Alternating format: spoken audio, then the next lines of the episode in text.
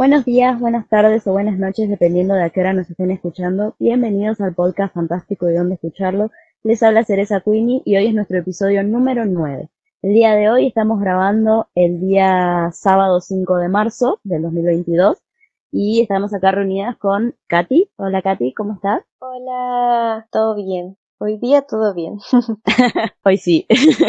Hoy justo fue un día feliz. Aparte de Katy, también está con nosotros Chofi. Hola, gente hermosa. ¿Cómo están?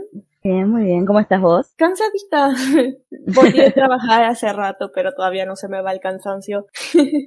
y también está con nosotros Angie. Angie, ¿cómo estás el día de hoy? Hola, qué bonito volver después de unos capítulos sin poder grabar. Sí, no, la verdad que siempre nos vamos alternando ahí para... Todas somos acá adultas, tenemos responsabilidades de adulto, aunque no nos gustaría. Yo particularmente no, no estoy muy... Si se me escucha medio rara es porque estoy enferma, estuve tosiendo todo el día crucen los dedos para que no sea COVID.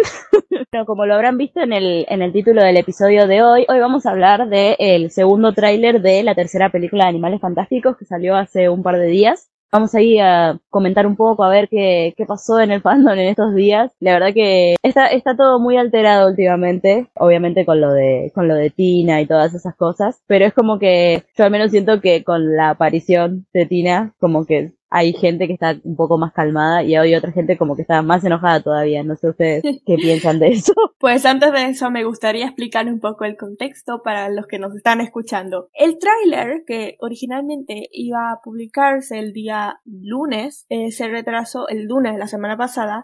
Se tuvo que retrasar debido a, acontecimientos eh, externos a y bueno, finalmente esta semana se estrenó. Como era de esperarse, Tina no apareció en el segundo tráiler. También quiero decir que hubo pósters, todo eso, y no estaba Tina. Pero los eh, del fandom asiático japonés, que son tan, tan buen fandom, fueron recompensados con un spot o tráiler corto con escenas nuevas y en esas escenas se incluye una foto de Tina en la maleta de Newt. Una foto nueva, una foto muy hermosa. La verdad que sí, estaba preciosísima la foto. Me acuerdo que fue muy gracioso en el momento en que salió la foto porque yo estaba en la calle en ese momento, estaba haciendo trámites con mi hermana y de golpe empiezo a ver que en nuestro grupo, el grupo donde están todas las chicas del podcast, empiezo a ver un montón de mensajes de Tina, Tina, Tina, Tina, y yo, ¿qué habrá pasado? ¿Viste? O sea, como que yo me lo iba preguntando y de golpe empiezo a ver que todos escriben con mayúscula y cuando escriben en mayúscula es porque pasó algo grave. Entonces me, ahí en medio de la calle llena de gente, saco el celular a ver qué había pasado y resulta que era una foto de Tina. Casi, casi me linchan por preguntar qué estaba pasando. Katy, por ejemplo. Es que fue, perdón, pero que quedó muy gracioso porque estaban todas como gritando y de la nada, pero ¿qué pasó? Y sonó como que, bueno, no fue tan importante. O sea, fue como, ¿qué te pasa? porque hablas tan serio? Yo estaba en Twitter como de costumbre, retuiteando otras cosas y de repente me salió el retweet de una cuenta que sigo de fanarts y eso, eh, que pues hizo retweet al spot trailer uh, de la cuenta japonesa de Warner y fue tan ¡ah! me emocioné mucho y dije sí al menos apareció en foto todavía sigue el amor porque, eh, porque cuando salió el tráiler ya había hasta gente, incluyó nuestro grupo, ¿eh?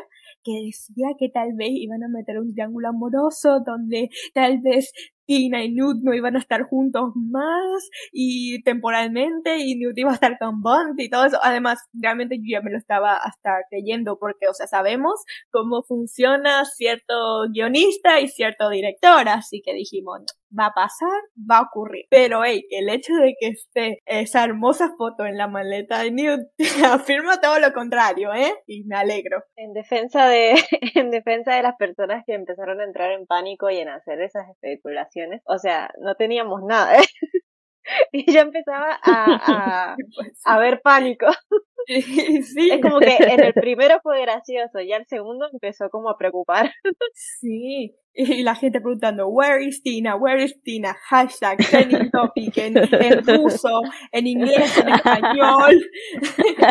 Encima que en los pósters estaba completamente desaparecida. Mm, sí, eso es que sí, es que era muy preocupante porque, o sea, se suponía en un inicio, ¿no? Que la película era sobre los cuatro ¿cómo era que le decían los cuatro fantásticos? Le decían estos, a estos cuatro personajes.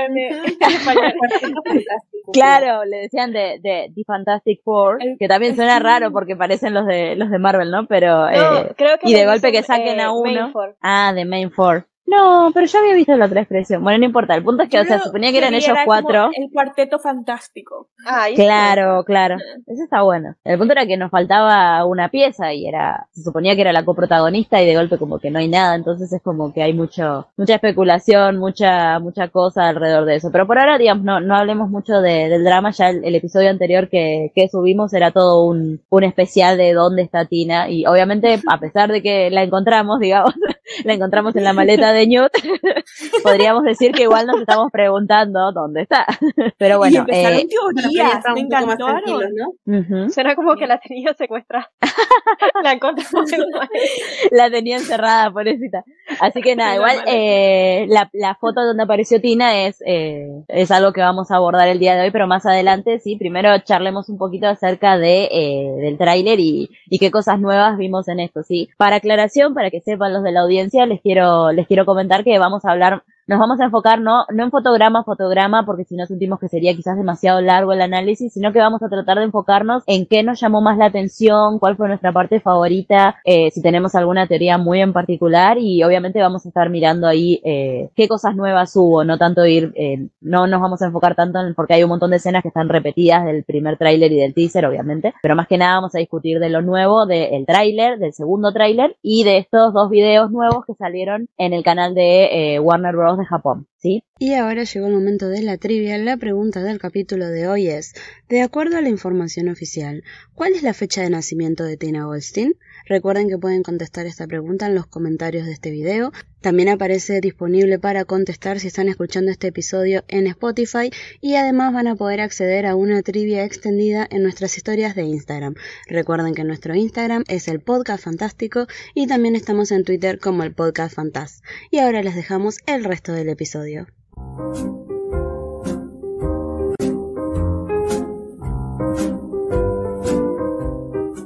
Ahora les pregunto a ustedes, chicas, ¿cuál fue de los trailers o de las cosas nuevas que salieron su parte favorita? Y no vale decir Tina, porque esa, fue la favorita de varias.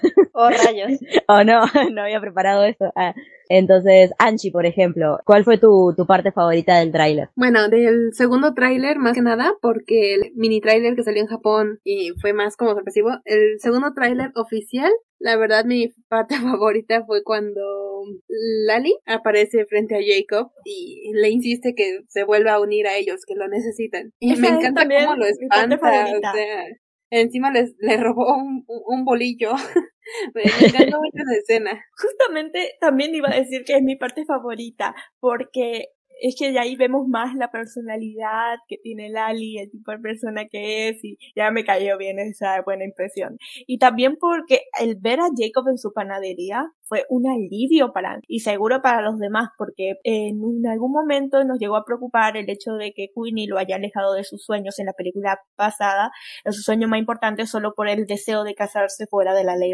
por de Estados Unidos. Eh, y el hecho de ver que Jacob haya vuelto a su panadería y esté prosperando yo. Alivio total. Por eso es mi parte favorita. Está buena esa parte, me encanta. Eh, como que es muy sarcástica Lali cuando le dice, sabes que soy una bruja, ¿verdad? Sabes que puedo pasar, ¿no? Pero igual al mismo tiempo siento que, eh, que los magos no suelen supuestamente aparecerse dentro de las casas o de los lugares de las otras personas, como que es de mala educación. Ah. Del segundo tráiler tiene que ser eh, en la conversación de Dumbledore y Grindelwald cuando están sentados uno frente al otro, me parece como, ah, muy bueno me, me hizo como recordar mucho a, a X-Men. me hizo recordar muchísimo eso. es verdad, tipo Magneto eh, con, con Javier. Claro. Ajá, lo único que faltaba, no sé, es un tablero de, ajedrez ahí en el medio. Y Ay, estaba buenísimo. Es verdad. Y la conversación que tuvieron, como que voy a hacer esto contigo sin ti, fue tan. Exacto. Ya, obvio, me encanta. amé mucho eso y amé muchísimo eh, en, después en el, en el otro, en el que salió de Japón, amé muchísimo el, el abrazo que le da Newt a Jacob, me hizo muy feliz. me hizo toda la segunda. Porque Ay, es, ese, ese, ese fue el que me gustó a mí. Me encanta porque eh, yo creo que fue como un, como un callback a la, a la escena en los crímenes de Grindelwald cuando Jacob se encuentra con Newt que le dice, eh, ven aquí, loquillo, y lo abraza. Entonces en esta fue como que llega Jacob y Newt le dice, hey, ¿cómo estás, loquito? Le dice, pero le, se lo dijo en inglés, no me acuerdo la qué palabra dijo exactamente, y lo abraza. Y fue una gran sorpresa para Jacob porque literal estaba como, ¡eh! y encima Newt lo apachurró, o sea, fue un abrazo súper duro. Le dice You Brilliant Man. Claro, que si no me equivoco en, inglés también Ah, no, en inglés Jacob creo que le decía algo así como you maniac, como maníaco, una cosa así. Pero igual, siento que tiene esa misma vibra de, ay, ese montón que no te abrazo, ven aquí. Es como que son mi, mi, amistad favorita, son muy tiernos. Sí, me encanta. O sea, el mini Lo pachurró, o sea, Lo, asfixió. Al menos yo lo vi como que el pobre Jacob se quedó como que atrapado.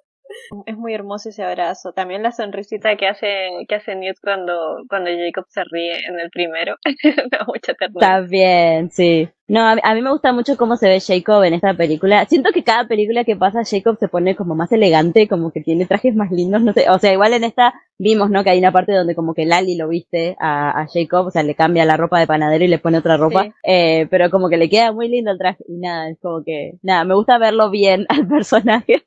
me lo imaginaba peor. ¿Seré yo o, o, siento que esta película es como, la, es, va a ser como muy de Jacob? O sea, va a tomar como un, más protagonismo. Es que esa es una de las teorías que no me acuerdo si comentamos en algún capítulo pasado, pero sí, ¿no? Te vuelvo a decir.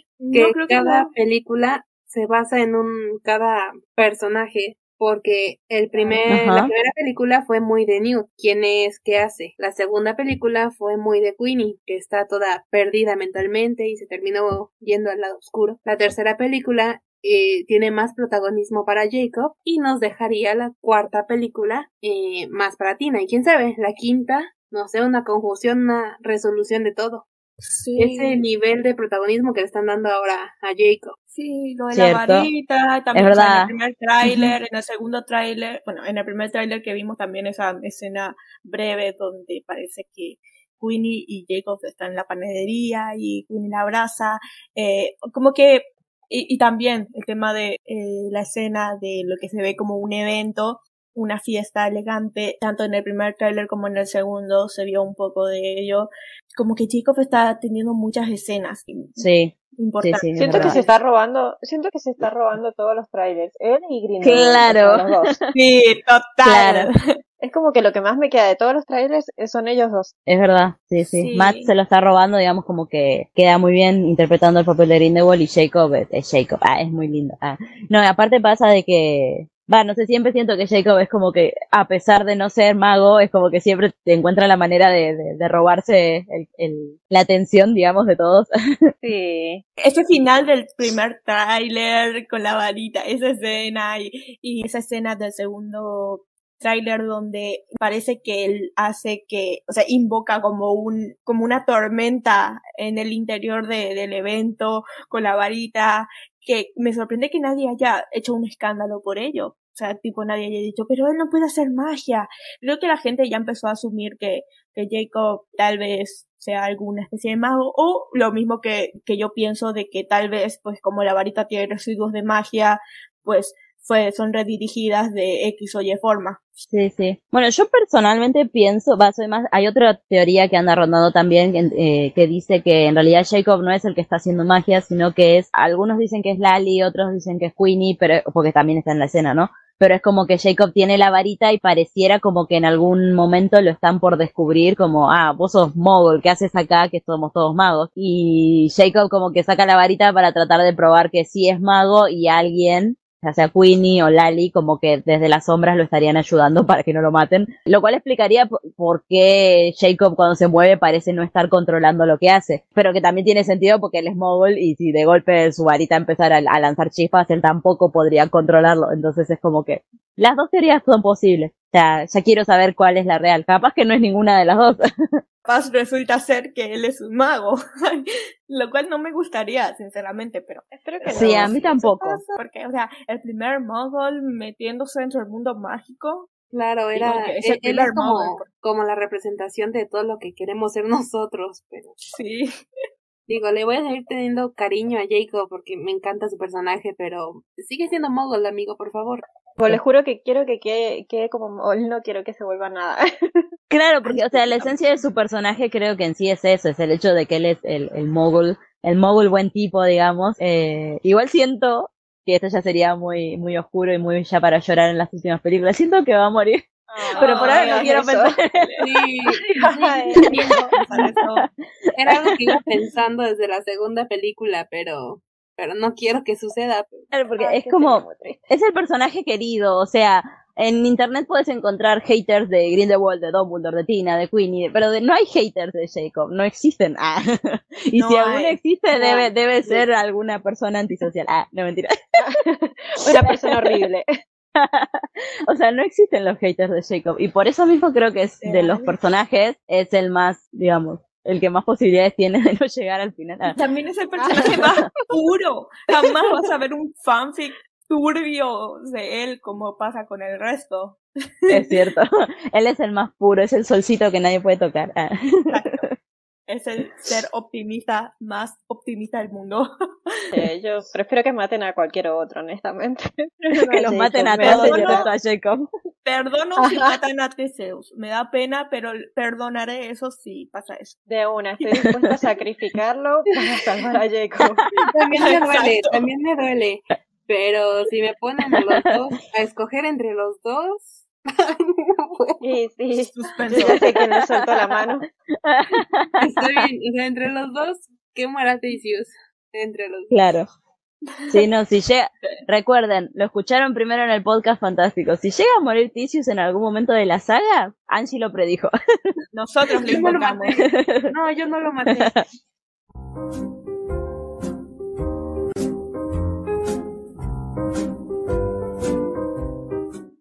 Ahora que ya discutimos cuáles fueron nuestras partes favoritas de, digamos, de cada tráiler y de esto nuevo que, estuvo saliendo, vayamos a ver ahí un, un paneo más general acerca de qué cosas nuevas tuvo el tráiler, ¿sí? Eh, cuando empieza el segundo tráiler de Los Secretos de Dumbledore, lo primero que vemos es otra vez, tenemos una pequeña escena de Michael Gambon cuando estaba haciendo de Dumbledore en, en este caso sería el Cáliz de Fuego, si no me equivoco, ¿no? Tenemos una escena que, que ya es de la película de Harry Potter y esta hace una transición hacia el Dumbledore de Jude que está otra vez mirando la ventana ahí con cara de, de- estoy pensando, y vemos una toma en donde él tiene eh, arraigado en su mano, tiene el pacto de sangre, que esto ya lo habíamos discutido la vez anterior que analizamos el tráiler, de que pareciera que las cadenas eh, le lastiman la mano, o sea, no sé si será porque el pacto tiene algún daño mágico en él o él mismo se lo está apretando tanto al, al colgante que, que le hace daño. Si nos ponemos a analizar, ¿se acuerdan que en el Príncipe Mestizo eh, la maldición que obtuvo Dumbledore de, por parte del Horcrux empezó en la mano? Y si es cierto la teoría de que el pacto de sangre lo está lastimando ahora eh, con la mano, sería un interesante comparativo. Eh, como un interesante Un eh, paralelo. un paralelo sí un interesante paralelo qué opinan Es que sí, o sea, si le hace daño mágico, me gustaría saber por qué, porque no, no sé, sería raro que, que le haga daño mágico porque sí, digamos. Y si es un daño que él mismo se está provocando, estaría inclinada a pensar que es más por ese lado, por el hecho de que sabemos que él se siente culpable por todo el asunto con su hermana y su hermano. Entonces quizás él, digamos, como que te, te hace daño a sí mismo con, con la cadena esa a, a propósito como, como un castigo, ah, como un castigo propio. Vieron que en las películas los personajes que se sienten culpables se suelen hacer daños eh, a sí mismos, entonces capaz que Un- tu una sentir. especie de flagelación. Ajá, ajá, eso, eso. Es lo que Eh, me da a pensar en una escena de, del libro de Harry Potter, eh, cuando muere Dumbledore y Harry dice que se da cuenta que Dumbledore era más que un viejito que conoció hace, ¿cuántos? ¿Cinco? ¿Siete años? Y acá lo vemos como con todos los sentimientos, todo el dolor, o sea, uno lo conoce solamente como el viejito sabio que sabe dar consejos y ya, pero acá ves un lado como de telenovela de del propio Dumbledore. Claro, yo siento que en cierto sentido como que lo humaniza, o sea, como que nos hace recordar que si bien nosotros conocimos a Dumbledore, como dijiste vos, como el viejito sabio, digamos, es, era una persona, era un ser humano, claro, era un ser humano, en, en algún momento fue joven y fue tonto como todos los jóvenes y tontos, como nosotros. Ah. Entonces creo que, que eso está bueno verlo, digamos. De hecho, creo que en los libros de Harry Potter, como que cada vez más se sabe más, o sea, la profundidad de Dumbledore, porque empieza, por ejemplo, el primer libro es un viejito muy sabio, muy, con, con mucha, eh, también carisma, como la parte de los calcetines, de que ve en el espejo de ese, ah, un par de calcetines, o sea, divertido. Eh, se, olvidó, se olvidó decir que el que tenía los calcetines era Grindelwald. sí. Y poco a poco sí, y poco a poco vemos, o sea, hay más profundidad del personaje en, en, la segunda, luego en la tercera, en la tercera es como que más claro lo mucho que él sabe muchas cosas, luego el quinto, bueno, ya, cada vez más pasa de ser ese viejito sabio protector de Harry, por así decirlo, a ser el, el sujeto de todos los debates de que si Dumbledore es bueno o no. tiene profundidad y eso me encanta. Y en Animales Fantásticos podemos apreciar más esa profundidad. Bueno, y después otra cosa que ocurre durante esa escena es que mientras la estamos viendo se escucha la voz de, de Jude Law en, en off diciendo que la memoria lo es todo, sin ella estamos ciegos, sin ella dejamos el destino de nuestro mundo al azar. Y esto obviamente lo dice porque eh, la, imagen que vemos del Dumbledore mayor, digamos, eh, está con el pensadero sabemos lo, importante que es el, el, concepto de pensadero, de recuerdos, de, de, no olvidar el pasado que tiene Dumbledore.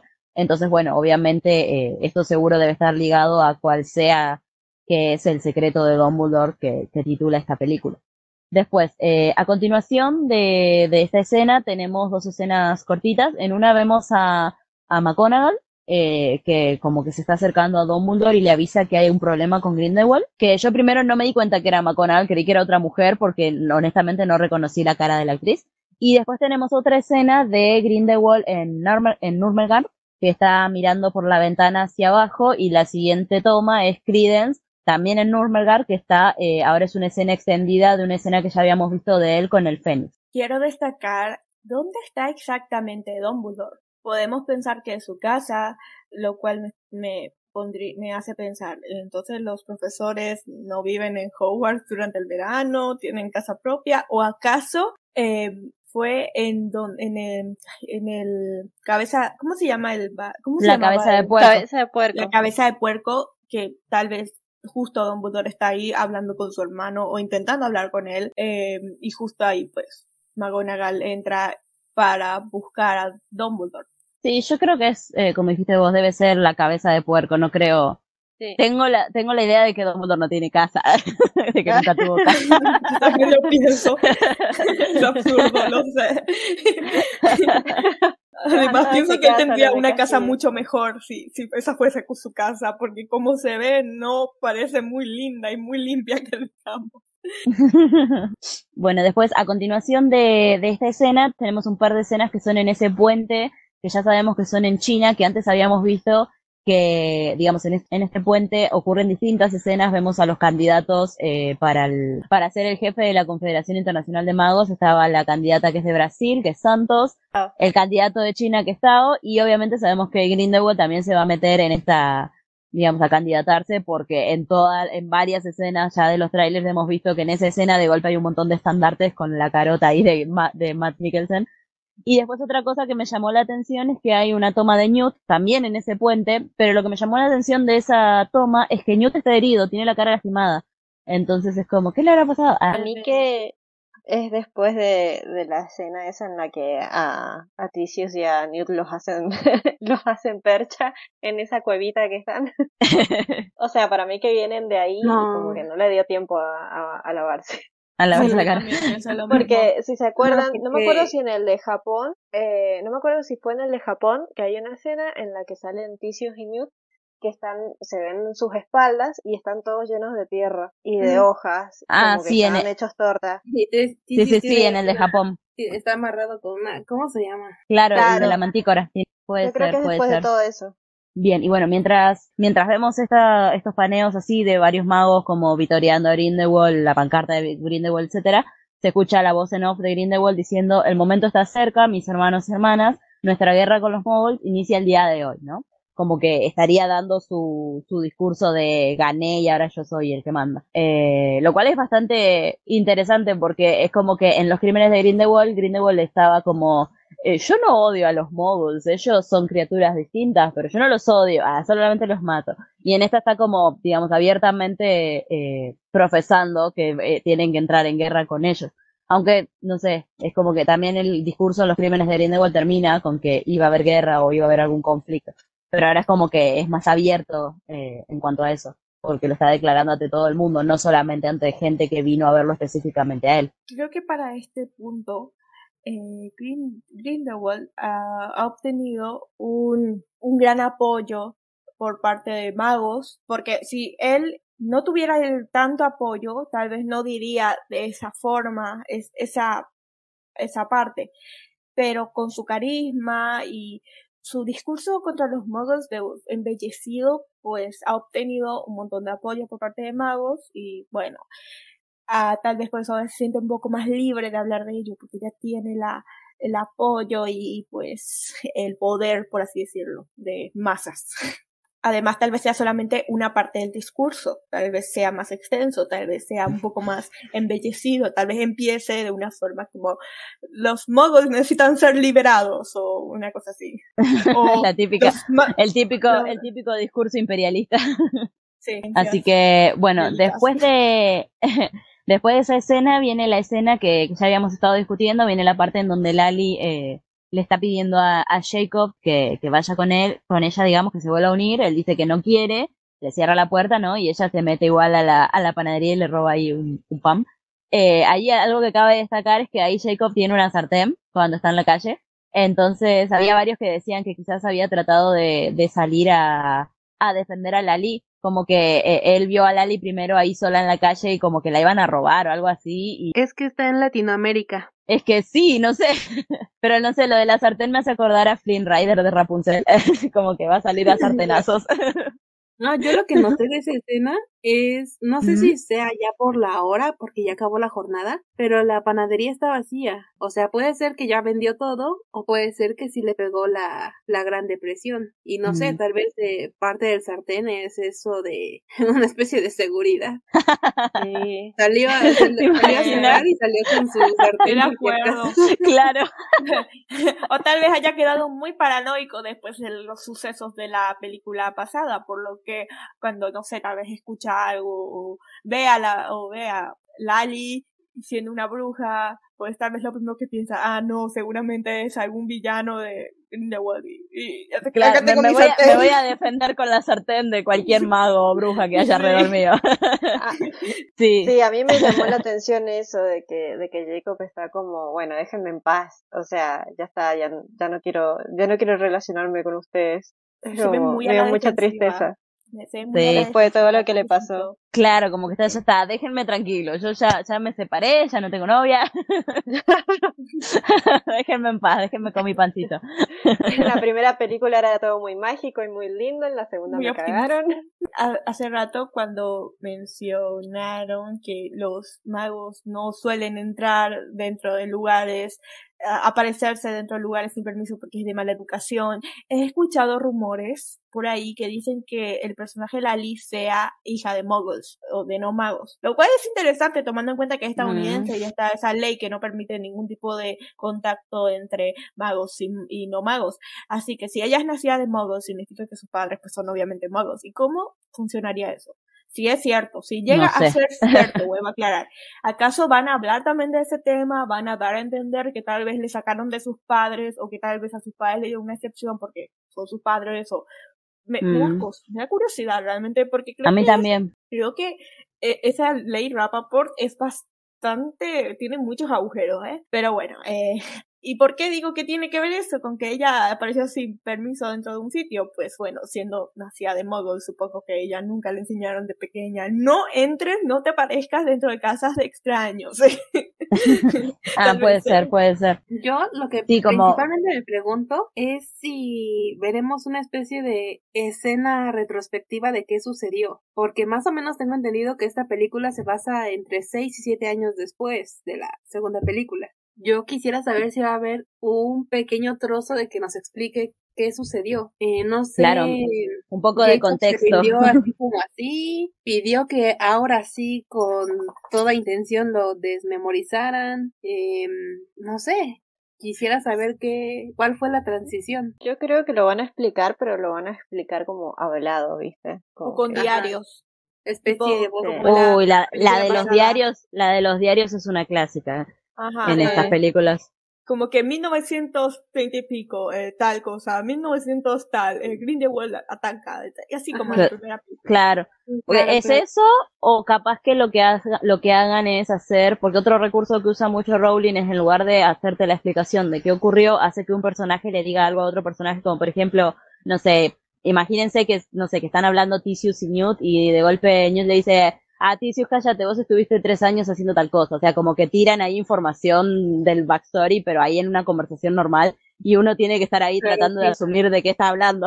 Ahí, conectando los hilos, ¿no? Claro, claro. Entonces eso oh. hace que uno tenga que ver la película varias veces para ver ahí qué pasó. Digo, yo sé que cuando... en Jacob, pero lo dejaron ir con todo lo que vio de Grindelwald, así sin más, sin ahora sí, sin desmemorizarlo ni nada, es lo que yo quiero saber. Sí, yo también. Aparte, sin protección. Todos seis años torturándose por lo que vio y se rindió por Queenie. Literal, sin ninguna protección, porque Queenie loca puede volver a la panadería y agarrarlo y decir, ay, acá ahora te quedas conmigo. o sea, o sea si lo hice una vez, lo puedo, lo puedo volver a hacer, ¿no? Ajá. Exacto, o sea, me gustaría saber qué pasó después de que hablaron con Don Bulldog al final de la, de la segunda película. O sea, ¿a, dónde fueron? ¿Fueron a, al ministerio a decirle a las autoridades lo que había ocurrido? Eh, Kama técnicamente era un criminal, o sea, secuestró a una Aurora. Eh, yo creo que eso tendría que tener cierta pena.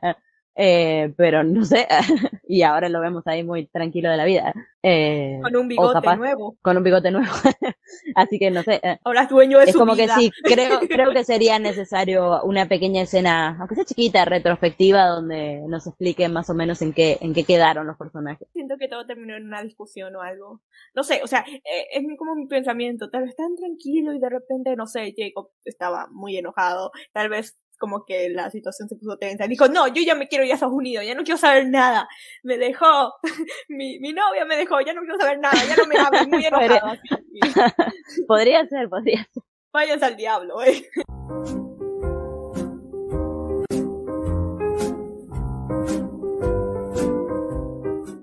A continuación tenemos una escena de eh, Jacob, eh, Newt y Lally que están caminando en un pasillo y van siguiendo a, a, un actor que por lo que yo busqué en su MDB es una es un acólito de Grindelwald, o sea, están, están persiguiendo a un seguidor de Grindelwald. Eh, y nada, mientras lo están persiguiendo, como que les baja al frente una especie de persiana de vidrio y no pueden pasar. Eh, acá mi única duda es eh, dónde estarán, porque el lugar parece muy, muy oficina del gobierno, entonces supongo que debe ser un ministerio o algo así. Yo he visto mucha gente que dice que ese es el Ministerio de Alemania, que ahí es donde están. Podría ser. Y bueno, y más allá de dónde estén, también es tipo, ¿qué están haciendo y por qué Tisius no está? Porque Tisius no está y ellos están persiguiendo a alguien. Quisiera saber también qué materia los trae ahí, o sea, qué estarán haciendo, qué estarán buscando.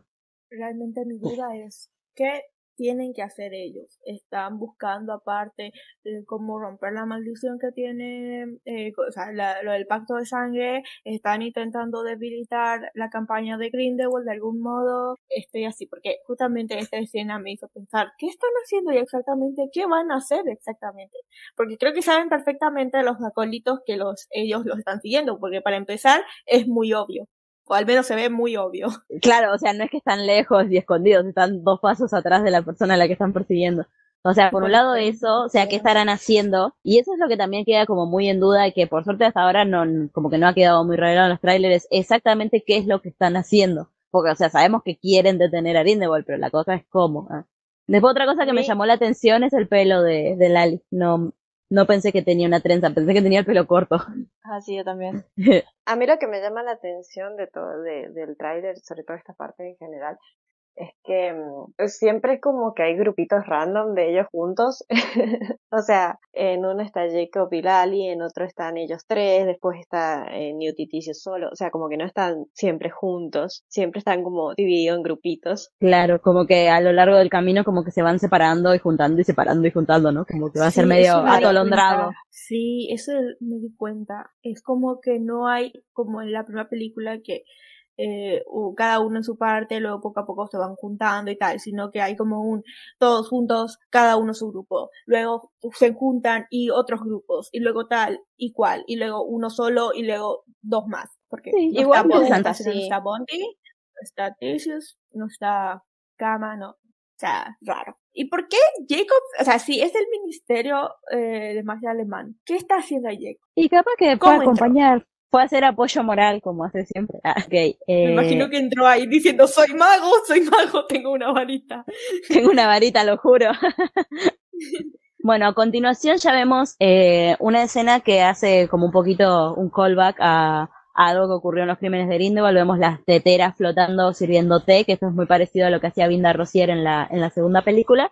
Y después vemos una toma de eh, Grindelwald y sus acólitos más cercanos, sí, tenemos ahí a Vinda Rosier, que por cierto me encanta la ropa que tiene puesta, tenemos a Queenie, detrás de Queenie está Carrow, sí, casi no se la ve, esta es la señora que mató al bebé en los crímenes de Grindelwald, después hay una mujer que nadie sabe quién es, que es una mujer ahí de, vestido negro, está Kama, está un actor que ahora no recuerdo su nombre, pero ese actor era, no, no, no, Kama no, Kama se llama William, el otro señor que está en la otra punta ese señor es un actor que había aparecido en la primera película de Animales Fantásticos, estaba en el en la escena en donde Tina lleva la maleta ante la presidenta Picker y era una de las personas que estaba ahí en esa multitud. Eh, y bueno, y tenemos ahí a, ahí adelante tenemos a Grindelwald, eh, que si ustedes se fijan, está todo despeinado y tiene el moñito deshecho, o sea, tiene, vieron como cuando, cuando uno está en un cumpleaños de 15 y ya son las 5 de la mañana y ya están todos así desarreglados, Grindelwald parece eso.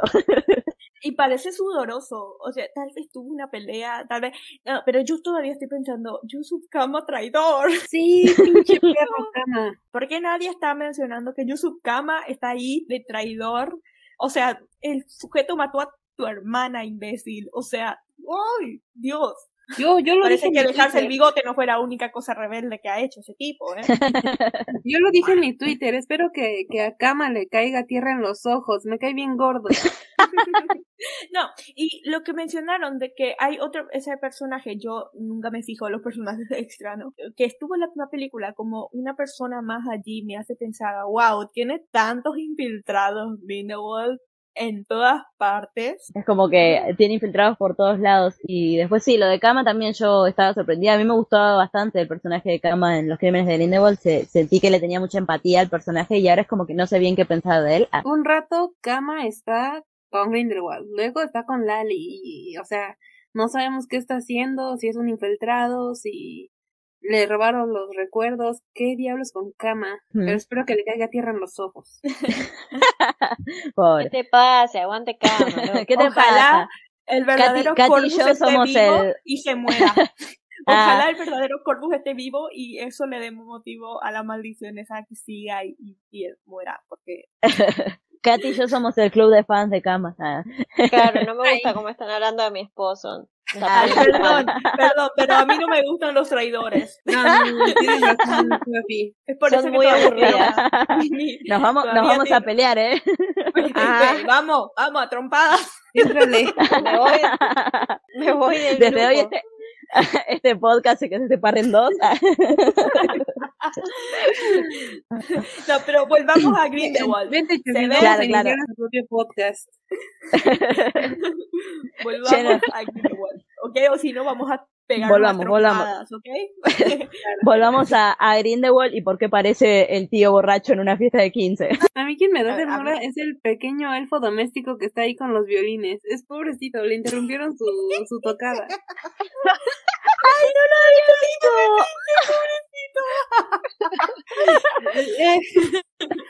o sea, tiene su capita de, de concertista. Me, me da ternura. ¡Ay, qué lindo! Espera, ¿Sabes qué? No, Espera, tiene no prenda. Espera, tiene Mm, prenda. Espera. sí. No. ¿Por qué tiene Creo, prenda? creo, creo que es porque se supone Es que su está en una, en una reunión elegante. Ajá, Entonces, es como que- están todos ah, no, elegantes. No da, no. Es él el que está que tengan con taparrabo ahí y eso. Ujú. O sea, él es el... Pero me el- encanta que los, el los está mirando. de Igual eh, no es la primera vez que sale un, un elfo con ropa, o sea, O sea, obviamente ropa. los elfos tienen que tener ropa, pero tiene prenda. Qué cool que esté el, el elfo ahí, no lo había visto. Eh, nada, lo que yo les quería decir era que yo creo que esta escena debe ser después. ¿Se acuerdan que la primera vez que vimos a Grindelwald así actuando como, eh, perdón, a Matt Mikkelsen actuando como Grindelwald, vimos esa escena donde él estaba ahí como, eh, como que había una multitud que lo estaba ahí por, por alzar, tipo rockstar, y Ajá, tenía esta sí. ropa, él tenía un traje negro ahí, entonces yo creo que supongo que eh, acá él debe venir de eso, o sea, como que vino ahí de, de saludar a sus fans a, a la fiesta, eh, y por eso está todo despeinado. Tomarse selfies. Claro, estuvo, estuvo firmando, firmando, ¿cómo es? Estuvo firmando autógrafos, besando frentes de bebés y esas cosas que hacen los políticos. me imagino alguien diciendo, ay, mira, Grindelwald me firmó el brazo, así, a mí me firmó la... A mí me firmó la. Me recordaste la escena de, de ahí todos gritando y eso, y el de... ¿Cómo se llama esta película? Megamente. Cuando Ajá. dice, y yo sí, ciudadano promedio, algo así. Claro. Ah, sí. Así que eso. Supongo que la escena, no sé exactamente porque es como una escena, eh, como una cena, ¿no? Elegante. No sé qué estará celebrando, si está celebrando que ganó o que se postuló o qué. Se ve más bien que interfirió en la escena de alguien más. O sea, llegaron así bien, este, héroes de Marvel. No sé. Y un angulito. Claro. Vinieron a interrumpir. Pasa que después en una escena más adelante se ve que él está sentado en ese lugar, está sentado a la mesa con todos estos. Ujú. Entonces no sé, no sé si habrá caído o si él ya estaba ahí, salió a saludar a sus fans y volvió a entrar porque no sé, escuchó ruido. Ah. Cayó como la maléfica a la fiesta de, de Aurora. Sí. Dijo, ah, bueno, no me invitaron, pues me invito solo. Literal. Bien divo.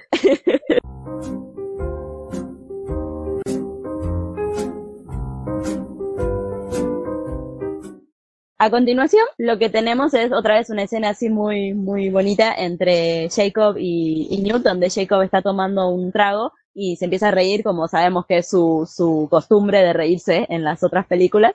Eh, Newt obviamente le sonríe, otra escena que me, me hace muy feliz. Y después a continuación de eso aparecen los títulos así con la tipografía de, de la película, donde dice que la película es de J.K. Rowling, lo cual también puso contento a varios fans porque en el tráiler anterior, en lugar de decir de J.K. Rowling, decía que Warner nos invitaba, entonces hubo mucha gente como que se enojó porque Sí. otra vez le estaban como, como tratando de remover a la autora de su proyecto, entonces bueno, la verdad que me gusta que haya aparecido de vuelta su nombre. Y después tenemos una escena en donde acá podemos charlar y teorizar un poquito.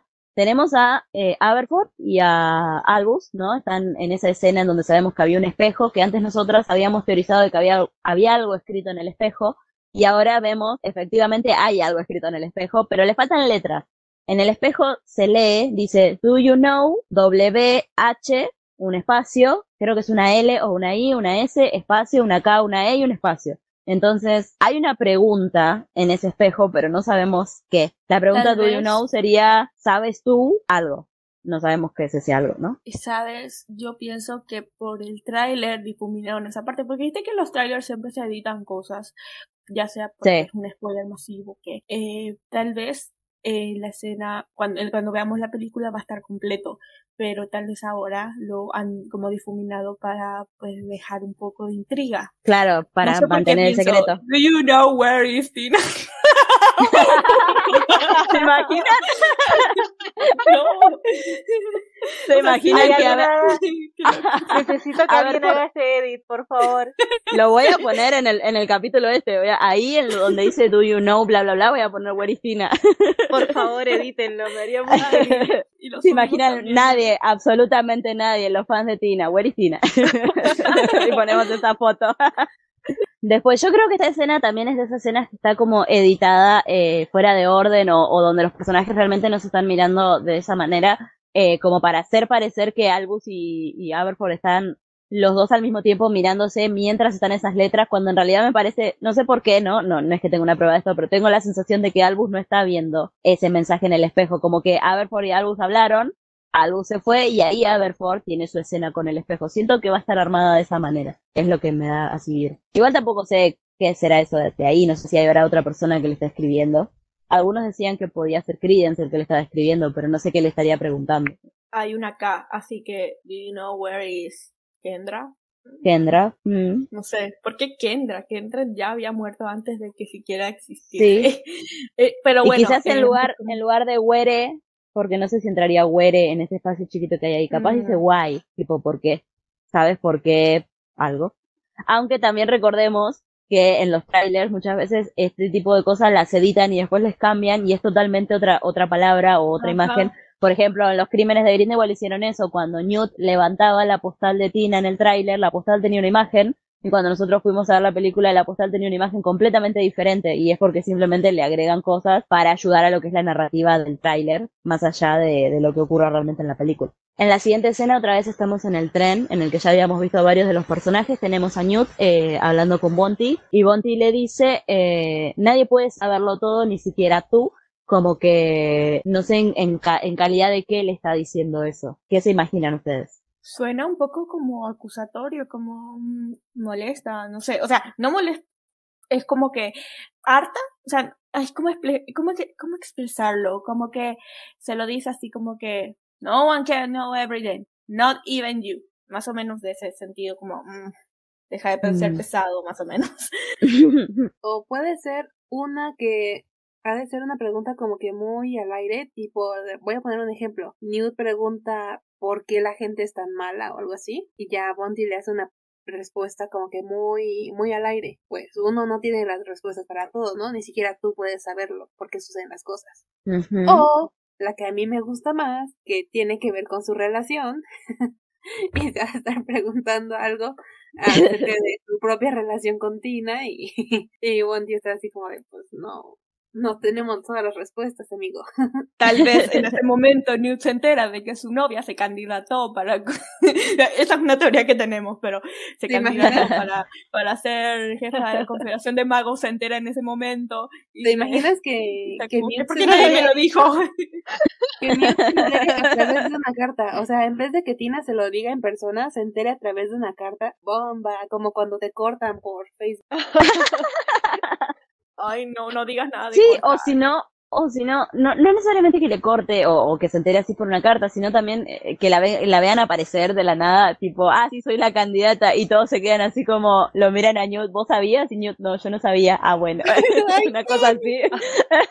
Ay, O sea, como Me que emociona aparezca, mucho- Me emociona mucho que ya salga la película porque no solo es la película, van a salir la de fanfics y la de fanart. Ay, qué bonito volver a esa época, ¿sabes? Ay, Ay, sí. sí, es, es la época en donde los fans comemos bien. Sí, La única época. sí, es después hay que esperar. Claro, ya estábamos todos muertos de hambre después de cuatro años, no manchen. Disfrútenlo porque dura como, ¿cuánto dura? Un año más. Va a ser hasta el año que viene. Ah, silencio, ah, déjame soñar. Pero oye, de lo que me acabo de dar cuenta ahorita que estoy viendo con más detenimiento, es que Tisius tiene puesta la corbata que después todo el mundo está peleando por ella. Eh, Mm. eh, Sí, ¿cómo sí, es, es la corbata que, que lleva el escarbato de Teddy. Teddy, ajá, que Teddy está huyendo con esa corbata y no sé, eh, en los trailers como que pelean mucho por esa corbata y ahorita Tisius la trae puesta. ¿Qué diablos es esa corbata? Yo tengo una teoría, pa, tengo una teoría, es algo que vi que muchos dicen y que me pareció que tiene sentido, pero para eso vamos a tener que ver una imagen que está más adelante, así que por ahora sigamos con, con lo que sigue. Eh, bueno, a continuación en el tráiler vemos algunas tomas rápidas donde vemos el logo de Grindelwald, que sabemos que son las 2G invertidas con la varita de Sauco. Me da risa porque es como que está en los fuegos artificiales, que eso ya lo habíamos visto, pero abajo hay como una especie de auto o coche, pero digamos no auto de automóvil móvil, sino como una especie de carruaje que también tiene ese logo. Entonces me, me da la sensación de que uno entra a la casa de Grindelwald y tiene ceniceros con su logo, banderas con su logo, o sea, como que tiene todo el merchandising con su cara, ¿viste? O sea, no, entiendo por qué hay tanta, no entiendo por qué hay tantas cosas con su logo por todos lados. Tiene la vibra Es de que ser bueno. así de vanidoso. Es que bueno, se lo encargó a su diseñador y, y lo hacía dos por uno. Fue como, Claro. che, ¿no te interesa que, que además del Linda, póster su- se ve... Vinda, su jefa de campaña. Ajá. Claro. Pero bueno, nada, es un dato curioso que en sí no hace más que a los detalles, ¿no? Después viene una de las escenas que dejó hablando a la mayoría. De hecho, que a mí me pareció como re intensa, re de novela esta, escena en donde están eh, Dumbledore, eh, Albus, ¿no? Con Gellert, están como sentados en un restaurante, eh, tipo una cena, una cita, como cuando en las novelas o en las películas románticas los que se separaron se juntan de vuelta a charlar sobre su relación. Están así sentados y es interesante la conversación porque Albus le dice a, a, a Grindelwald, le dice, lo que estás haciendo es una locura, como diciéndole, no, esto no va. Y Grindelwald le dice, contigo o sin ti voy a quemar completamente su mundo. Y en el momento en que él dice eso, se ve que eh, el restaurante está vacío y todo se prende fuego, excepto, excepto Dumbledore. Eh, y nada, ¿ustedes qué, qué opinan de esta escena? Porque a mí me pareció muy, me, me causó mucha intriga. Ay, me encantó, me encantó Pues muchísimo. Muy caliente Me esa encantó escena. también. Fue. No importa muy caliente esa escena. Ay, Dios. Ay, sí, literal. Literal. O sea, tanto literal como emocional, está caliente. Tan Sí. como esa pareja tóxica que está, no sé, peleando por la custodia en tipo, estás haciendo una locura. Ah, pues, sin ti, contigo sin ti.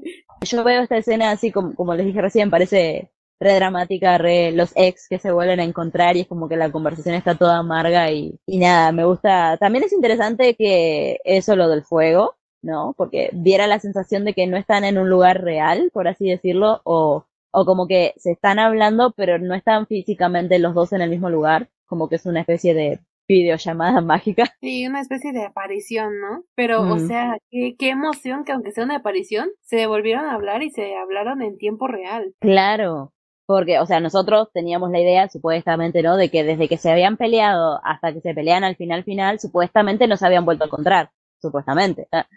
Pero, bueno, si esto no se lo cuentan a nadie, nadie se va a enterar, ¿no? Creo que es interesante. Quisiera también saber si esto es al principio de la película, como Grindelwald avisándole a Dumbledore que lo que va a hacer, o si va a ser como a la mitad, o en qué parte. Eso también. Oye, tal vez esta Influiría. aparición se pueda realizar a través del pacto de sangre. Tipo, el, Mm. el pacto les genera una conexión así. Hasta bueno. Ah, ya quiero, ya quiero ver cómo es el contexto de esa escena, me, me, me parece muy, muy cool. Ah, eh, y como dijo. Chofis, es muy, una escena muy caliente. Bien, después a continuación tenemos, tenemos más del enfrentamiento entre Credence y Dumbledore. Antes nosotros habíamos visto estos dos personajes nada más que parecía que se encontraban en una calle y como que Credence atacaba a rematar a Dumbledore, ¿no? Con, con su Oscurus y su varita, etcétera. Pero ahora vemos como, como la pelea en otra, no sé, en otra perspectiva, por así decirlo. Vemos, por ejemplo, que hay una parte en donde Credence está quietecito y atrás está Dumbledore como que lo agarra de espaldas. Después vemos una parte en donde Credence está en el suelo, pareciera por la cara como que está vencido, como que se está por rendir o algo así, y Albus levanta la mano como si le fuera a pegar, eh, pero no, en la mano tiene su desiluminador y como que están en ese lugar todo oscuro en, los que, en lo que ya habíamos visto que peleaban antes, pero ese desiluminador como que pareciera espantar lo negro que está alrededor y nada, ahí la cámara como que hace un paneo, da una vuelta de 360 grados y pasan del mundo oscuro al mundo real. Me pareció un efecto muy lindo de cámara. Entonces, ¿ustedes qué opinan de, de esta cosa rara entre ese giro extraño que hay ahí con Credence y Dumbledore? Yo creo que en la están peleando, pero tal vez Dumbledore lo hizo que ambos se transportaran a otra parte para no pelear frente a una multitud, o, o sea, frente a pues la calle, pues, eh, porque es una escena en la calle y pues ahora se ve que ah, esa escena donde puede que estén ahora una cueva o algo, no sé.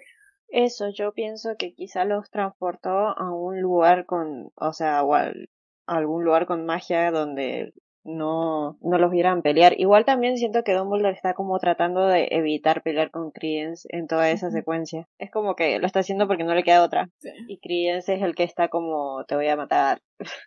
se, se ve interesante esta escena porque eh, en el tráiler pasado vimos que parecía como que Credence estaba venciendo a Dumbledore en esa pelea, pero acá ahora se ve como que Dumbledore está teniendo ventaja. O sea, estamos viendo la parte que continúa de esa pelea, supongo. Sí, sí. Y mira, estaba pensando que quizá por eso mismo, por lo que para mí que si pelean ahí con Dumbledore, Credence pierde la pelea. Y quizá ahí es la escena de, de Grindelwald eh, ahorcando a Credence en el otro trailer es como que bueno, mm. si no puedes ganarle a Dumbledore, como que ya no, ya no me servís. Sí, porque después, o sea, en las eh, escenas anteriores, los fotogramas anteriores, Credence no está en ninguna parte de esa fiesta. Y es raro porque, pues, como parecía que él iba a ser algo fundamental, como un casi guardaespaldas, entre comillas, de Grindelwald, pues, sé, que luego no esté ahí, que no esté en ninguna parte. De hecho, de hecho sí está. Yo lo vi, lo vi en una escena, está muy en el fondo, está con Queenie, ah. eh, pero casi no se lo ve.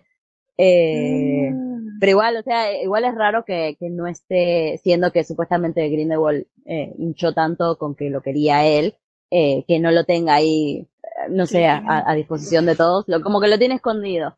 Pero también puede ser que, como dice Katy, capaz que está en esta película se enoja con Credence porque se da cuenta de que Credence quizás no es tan poderoso como él pensaba eh, aparte de que Crien tipo no es un arma literal, es un chico, tiene emociones, entonces capaz eh, su enojo, su tristeza o lo que sea que pase en la situación afecta a sus poderes. Pero nada, yo tengo la teoría, que esta en realidad es una teoría mía, esta si no la leí en ningún lado, de que están, eh, esa oscuridad que está ahí, están peleando adentro de los Kurus, o sea, una cosa así. O sea, en mi mente siempre fue así como que, como que adentro de la oscuridad de Crien como que es un lugar en sí mismo. Entonces siento que Dumbledore como que se está metiendo ahí y está trayendo su, su lucecita, viste, con, la frase que conocemos de él en los momentos más oscuros, nunca hay que olvidar de encender la luz. Entonces yo creo que va por ese lado. Ah, pero eso es lo que se me ocurre a mí. ¿no? imaginan si ese aparato donde, pues, eh, ¿cómo se llamaba? Es que siempre se me olvida, ese aparato de la luz que tiene... ¿Ese iluminador? E, ese, en realidad, no solamente sea para sacar la luz de afuera o ponerla, sino que para meter luz adentro de, de la persona, o sea, que es una especie de arma. O sea, como especie de que lo está curando, ¿no? Algo así, puede ser. Mm, mm. sí, sí. No, curar, tal vez sea como, como la, ay, como la insulina al diabético, por así decirlo. O sea, que sea algo temporal, que sea algo... Como que le iría sacando lo malo de a poquito. Podría ser, podría ser. Bueno, después vemos, a continuación de esto, vemos otra vez una toma de Matt Mikkelsen, otra vez en el, en el mismo lugar en donde estaba como charlando con Dumbledore. Eh, supongo que antes de que se prenda todo fuego. Y es interesante eh, lo que le dice Grindelwald a Dumbledore, porque esto sí suena recontra a, a un exnovio resentido. Eh, Grindelwald le dice a Dumbledore, ¿realmente le vas a dar la espalda a los de tu clase? Fuiste tú el que dijo que podíamos cambiar la forma del mundo. O sea, como que le está echando en cara la época en donde eran jovencitos y los dos estaban ahí planeando dominar el mundo. Me parece re dramático de Grindelwald hablar de esa forma. Tal vez todo el tiempo Dumbledore y Grindelwald han estado teniendo discusiones diplomáticas dentro de sus sueños. claro, Estamos viendo una de las ah. tantas Discusiones, eh, dicen. Ah. Discusiones, como ¿cómo estás? Ah, ¿Te acuerdas la charla de ayer? Ah, sí, vamos, continuemos. Esencialmente pareciera una videollamada mágica. Uno, tal vez la charla no sea real, tal vez sea un sueño de uno o un sueño del otro, no sé. Pero pienso que tiene que ver con una conexión. Si es que realmente es algo que está pasando realmente, pero no realmente, sino que en los sueños o en las ilusiones de ambos, puede ser que sea por la conexión del pacto de sangre, que les da como esa poder. Tal vez por eso es que también hicieron ese pacto en su momento, porque les daba una conexión especial de que tal vez si ambos hubiesen si ambos hubiesen sido eh, aliados o algo así si uno estaba lejos el otro también podía verle y cosas así. Sea esa ventaja del pacto de sangre. No solamente no herirse mutuamente sino tener una conexión psíquica. Y después bueno por otro lado si vamos a lo que le está diciendo que le está diciendo que él fue, o sea, que Albus fue el que tuvo la idea de hacer lo que Grindelwald está haciendo. Entonces, en cierto modo, siento como que Grindelwald está reclamando que lo abandonó. Cuando nosotros siempre, eh, siempre que hablamos de Grindelwald, siempre vemos como que Grindelwald es el que se fue pero acá Grindelwald pareciera que está reclamando que a él lo dejaron. Entonces me parece muy interesante eso. Plot twist, resulta ser que Dumbledore fue el que le metió esas ideas a Grindelwald y no al revés. ¡Boom! Claro. Imagínate eso. Como que, obviamente, Grindelwald fue expulsado de Doomstrang, pero tal vez en ese entonces no tenía esos pensamientos. Pero ¿sabes quién? Se sabe muy bien que tenía esos pensamientos desde niño por lo que le pasó a su papá y a su hermana, Dumbledore. Puede ser que, uy, plot twist, Dumbledore es el verdadero villano. el verdad, el verdad, es, el, es el verdadero tóxico de la relación. Porque nosotros, o sea, yo incluida, cuando yo pienso en su relación, yo siempre pongo a Dumbledore del lado de la víctima. Pero ¿qué tal si no es así? exacto, exacto. Tal vez Dumbledore, o sea, tal vez Grindelwald no tenía esos pensamientos, también pensaba, mira, al diablo, yo voy a pasar mi verano con mi tía esta, tal vez me vuelvan a dejar en otra vez a Doomstrang, no sé, tal vez él estaba pensando otras cosas, tal vez él, no sé, él quería ser profesor, quién sabe, invirtiendo papeles, ¿no? Y pues, eh, por su parte, Dumbledore siempre pensando, yo voy a liberar a los magos de la represión de los magos, tal vez él era el maldito eh, hitleriano de la relación. Claro. Y, empezaron a hablar y empezaron a hablar de esas cosas y, y Grindelwald empezó a pensar, uy, tal vez tiene razón y luego se lo metió mucho en su psique. Claro, y ese podría ser el secreto de Dumbledore que no sabíamos, eh, que fue Dumbledore el que inició todo esto. Ah. ¿Te imaginas si tenemos razón? Ay, sí, imagínate. No sé por qué yo lo estoy asumiendo, soy una locura.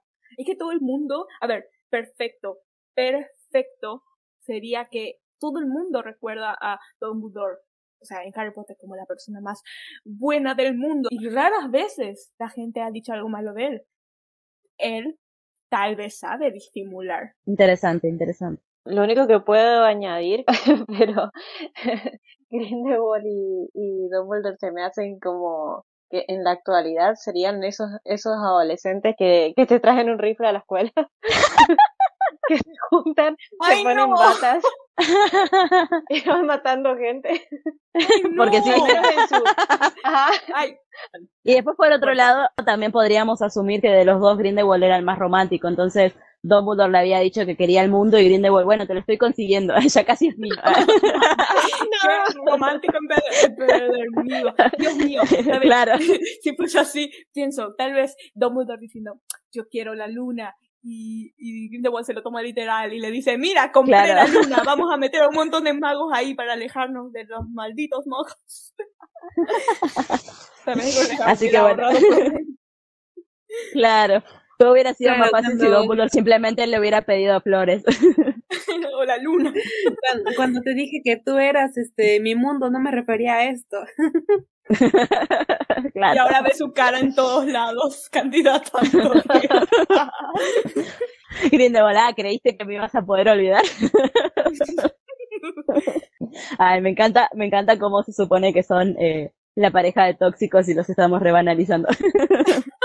es súper fácil decir cosas de ellos y asumirlo, porque como dijiste, hemos hablado de Dumbledore como la víctima de todo de ese malvado, Grindelwald, pero tal vez la verdadera víctima de la relación tóxica fue Grindelwald. Tal vez él era un muchacho eh, un poco rebelde y agresivo que fue expulsado y solamente buscaba una oportunidad, tal vez se fue a vivir con su tía porque tal vez él iba a terminar su último año en, en Hogwarts.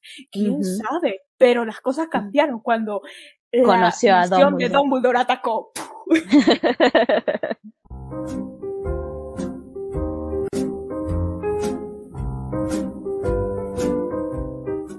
Bueno, la siguiente escena que vemos es una toma de Newt, ¿sí? No sé exactamente dónde está porque es bastante oscura la escena, pero es interesante porque Newt dice, tiene una pequeña frase en donde dice, incluso si nos equivocamos, podemos intentar hacer las cosas bien.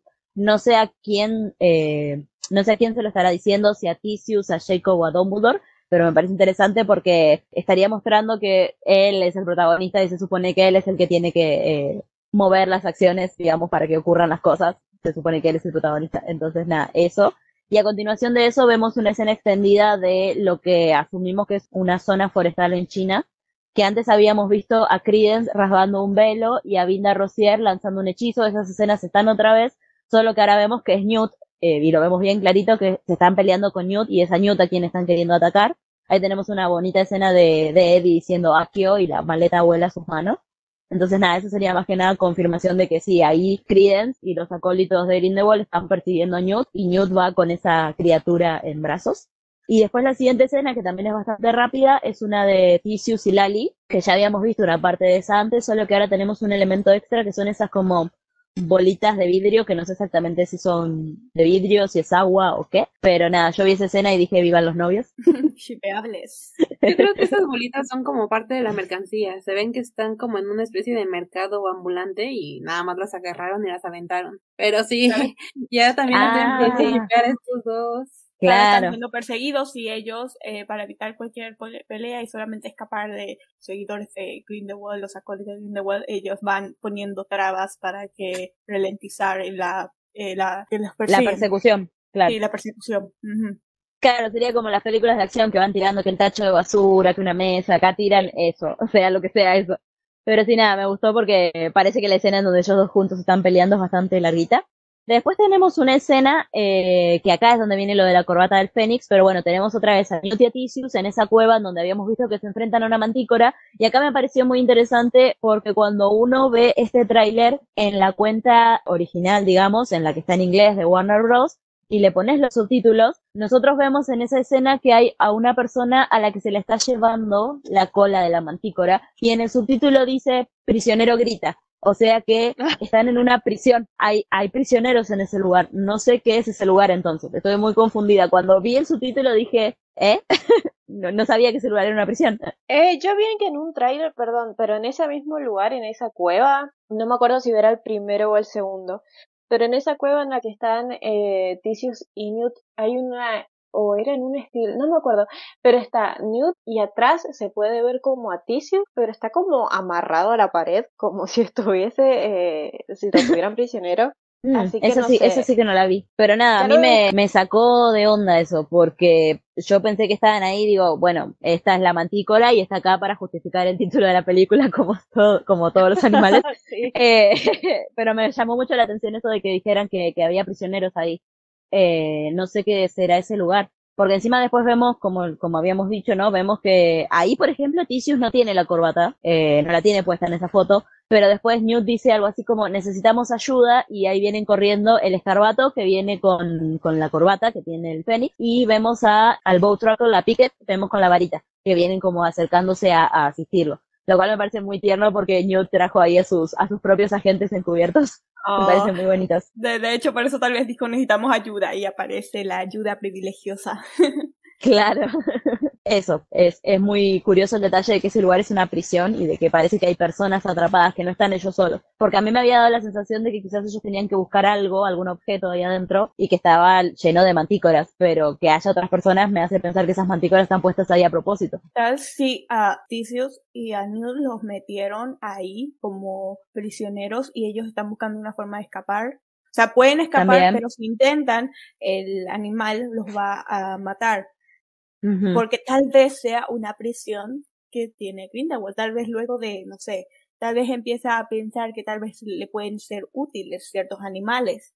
Pero él mide la fuerza de estos animales. O sea, como que no piensa que los animales Como que va probando.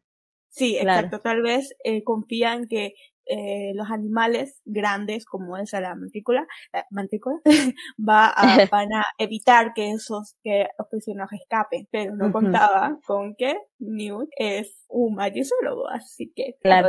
No contaba con mi que astucia.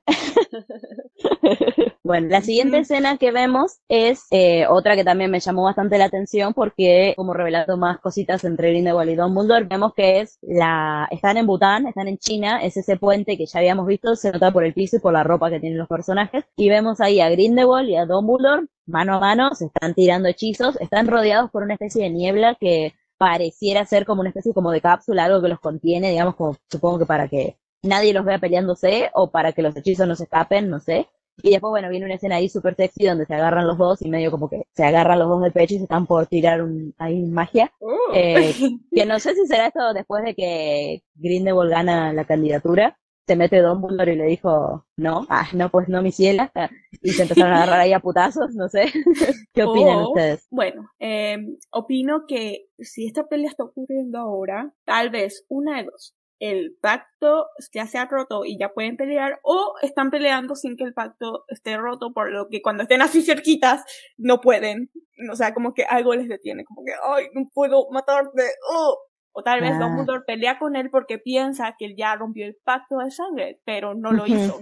Tal vez, o sea, Claro. pensó que lo había debilitado o algo con algún elemento, algún tipo de magia, pero no. Y por eso es como que uy, se quedan ahí. Y por eso todavía no es la épica pelea que todo el mundo conoce. Claro, Pero porque pareciera como que están encerrados, como que están solitos ahí. Eh, yo creo que lo he dicho en capítulos anteriores que yo tengo la teoría de que el pacto de sangre no es que no les, no les permite atacarse, sino que hace que los ataques reboten. Entonces yo creo que deben estar como agarrando ahí de, de, de hechizos, pero tienen esa especie de cápsula o algo así para impedir que los ataques salgan volando para otro lado. Pero igual no sé, ni idea. Lo siguiente que se ve es, eh, así también, escenas rápidas, vemos a los personajes, vemos a Kama, vemos al candidato Tao y a la candidata Santos, están todos como levantando la varita y giran la mano como cuando Newt hace el hechizo de rebelio. No sé si se lo estarán haciendo a alguien o, o si están peleando entre ellos o qué. Después vemos una escena de eh, uno de los acólitos de Grindelwald. Este es el, el acólito que aparece en el póster y que nadie sabía quién era.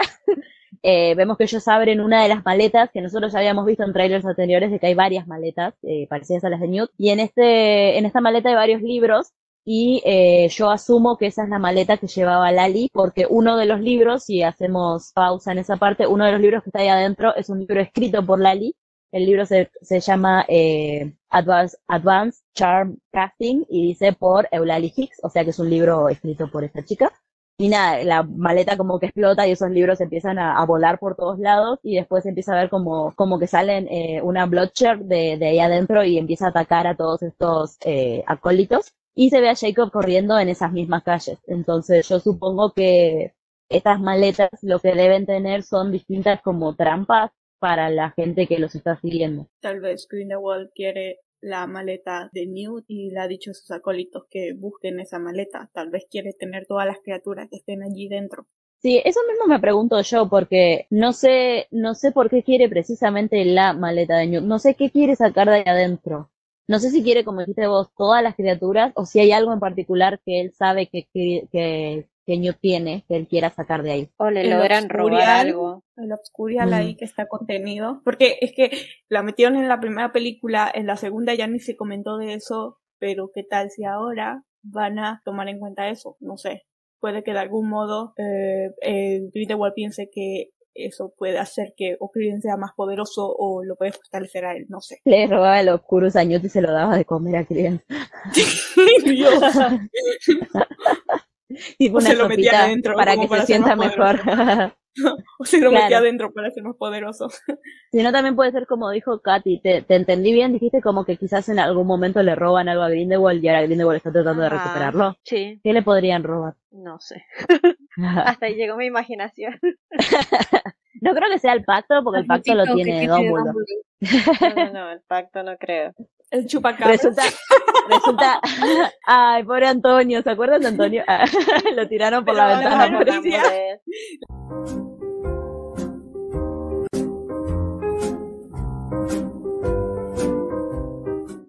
Bueno, después la siguiente escena que vemos otra vez nos lleva a esa cueva donde están las mantícoras, que ahora sabemos que es una prisión. Parece que va a ser importante esa escena porque es como que la vemos prácticamente toda la escena. Nada, vemos que la mantícora está eh, moviendo su cola y después la siguiente toma es Tistus agarrado de la cola esa de la mantícora y pareciera como que está cayendo hacia el vacío y eh, se está agarrando de la mano de Newt, ¿no? Entonces, digamos, se condice con lo que habíamos dicho al principio, creo que lo dijo Anchi, que cuando eh, Newt y Tisius están como afuera de, como que están en una parte, están todos sucios y, y, y Tisius tiene la, la cola esa de la mantícora agarrada de su, de su abdomen. Entonces yo supongo que, que no morirá Tisius en esta escena, que salen de ahí, ¿no? Sí, sí, sí, sí. Eso es lo que, lo que creo. Creo que salen de ahí y creo que por eso están después tan, tan, tan hechos torta. Sí. Después, la siguiente escena es eh, otra vez en ese lugar oscuro donde están, en donde pelean Dumbledore y Credence, y ahora vemos otra vez el Fénix que pareciera estar mirándonos a nosotros, ¿no? Por, por cómo está tomada la, la escena, pero Dumbledore está como mirando hacia adelante y el Fénix está haciendo lo mismo. Entonces, ajá. quisiera saber qué está pasando. Creo que Angie tenía una teoría sobre esto. Ajá, en esa escena a mí me da como que mucha impresión de que el Fénix Bueno, ya ven que según la leyenda, un Fénix iba a llegar a un Dumbledore, que no sé qué. Ah, aquí se ve que llega el Fénix, pero no va hacia el Dumbledore que conocemos, sino es como si estuviese escogiendo a otra persona, otro Dumbledore será, porque hasta el propio Albus está sorprendido. Si lo ves en esa escena, está sorprendido de que o que llegó el Fénix o que está escogiendo a alguien más, porque Tal vez la tiene que ver de Albus la- es, es de sorpresa. Tal vez tenga que ver con lo de, o sea, tal vez esto sea como la continuación de la pelea entre Credence y, y Dumbledore. Tal vez, o sea, cuando aparece el Fénix en el momento más como que está por perder Credence y pues, eh, o sea, Dumbledore todavía no sabe lo que Grindelwald le dijo a Credence. O sea, no le dijo, eh, no sabe que, que Grindelwald le dijo a Credence que él es un Dumbledore. Puede ser que en ese momento esté súper sorprendido Dumbledore porque ve que el Fénix se va a Credence. También. Yo creo que igual Pero creo que sería más, más, más sorprendente que, no sé, que a la mitad de la batalla pareciera como que el Fénix estaría por atacar a Dumbledore, o al menos Credence esperaría eso, como diciendo, vos sos mi pajarito, ayúdame a mí, ah, eh, y quizás el Fénix se le, se le dé vuelta y, y lo quiere atacar a él, o no necesariamente atacar, porque los Fénix se supone, va, sí son un poco violentos, ¿sabes? El Fénix que nosotros conocemos le sacó los ojos al basilisco, así que creo que sí son violentos, me, me desdigo. Quizás que, le, que se da vuelta y le saca los ojos a Credence, no, mentira. No, no, ¿sabes? Tal vez por eso esté sorprendido eh, Dumbledore también, porque el Fénix va, eh, como que aparece el Fénix y va directamente hacia Credence, y ahí ataca a Credence y Dumbledore se queda como, what the fuck, what? No, se imaginan re raro. Pasa que eh, al principio del tráiler creo que se ve que Credence va caminando por la calle y todavía no está causando ningún desastre ni nada, y el Fénix va volando a su lado. Entonces es, es raro, como dijo Angie, que ahora el Fénix esté como dado vuelta, como enfrentando a Credence.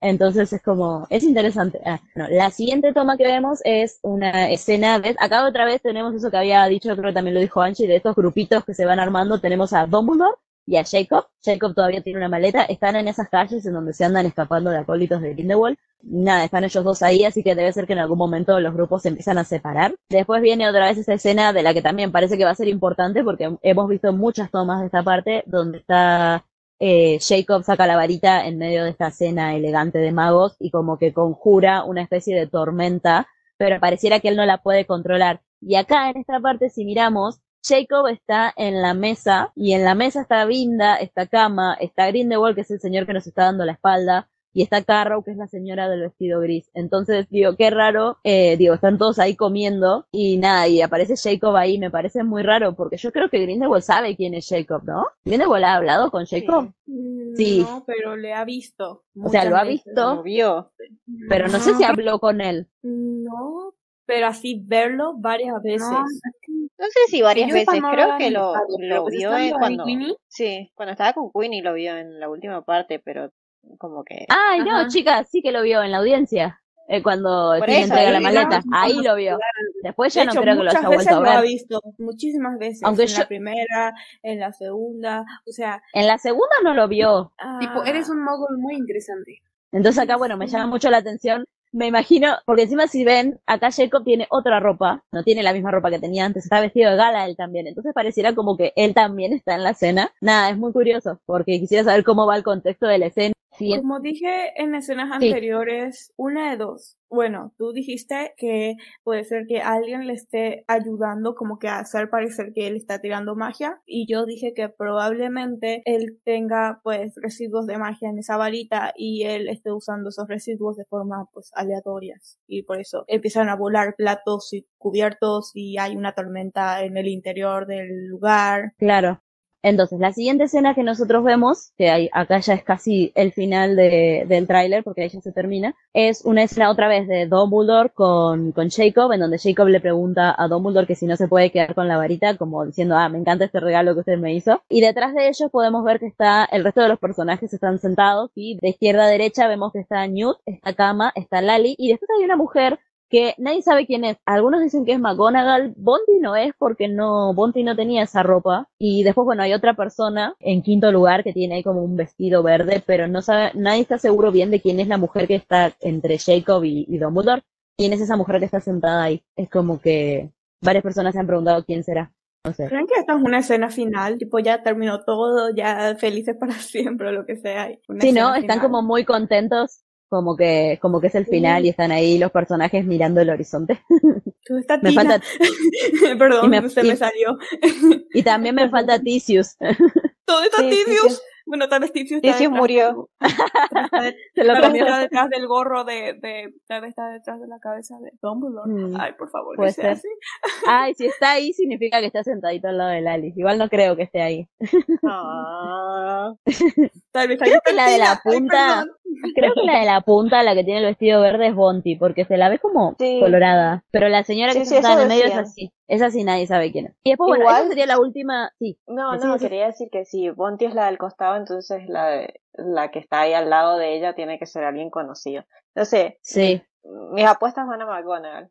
No sé qué hace ahí, pero, claro. pero es que tiene el, o sea, me gustaría decir que es Tina, pero tiene el pelo muy claro para ser Tina, es como muy, muy, marrón su pelo. Edición. Ah, ah. Ah. Pero en serio, se, lo, se los ve a todos muy felices en esa parte. Eh, así que nada. Ojalá sea el final feliz que nos merecemos y no el final triste como la anterior. y bueno, eso sería todo del el tráiler este. Y lo siguiente que, eh, que podríamos ver también es que la frase, porque cada tráiler de Animales Fantásticos siempre tiene una frase. La frase en este caso es sus secretos, haciendo referencia a los secretos de Dumbledore, pueden salvar al mundo. Entonces acá creo que es distinta, no me acuerdo ahora cuál era la frase que estaba en el tráiler anterior, pero es distinta en el sentido de que ahora eh, está diciendo como que este secreto necesita ser revelado y que ahí está la clave para salvar al mundo. Vaya uno a saber que sea, ¿no?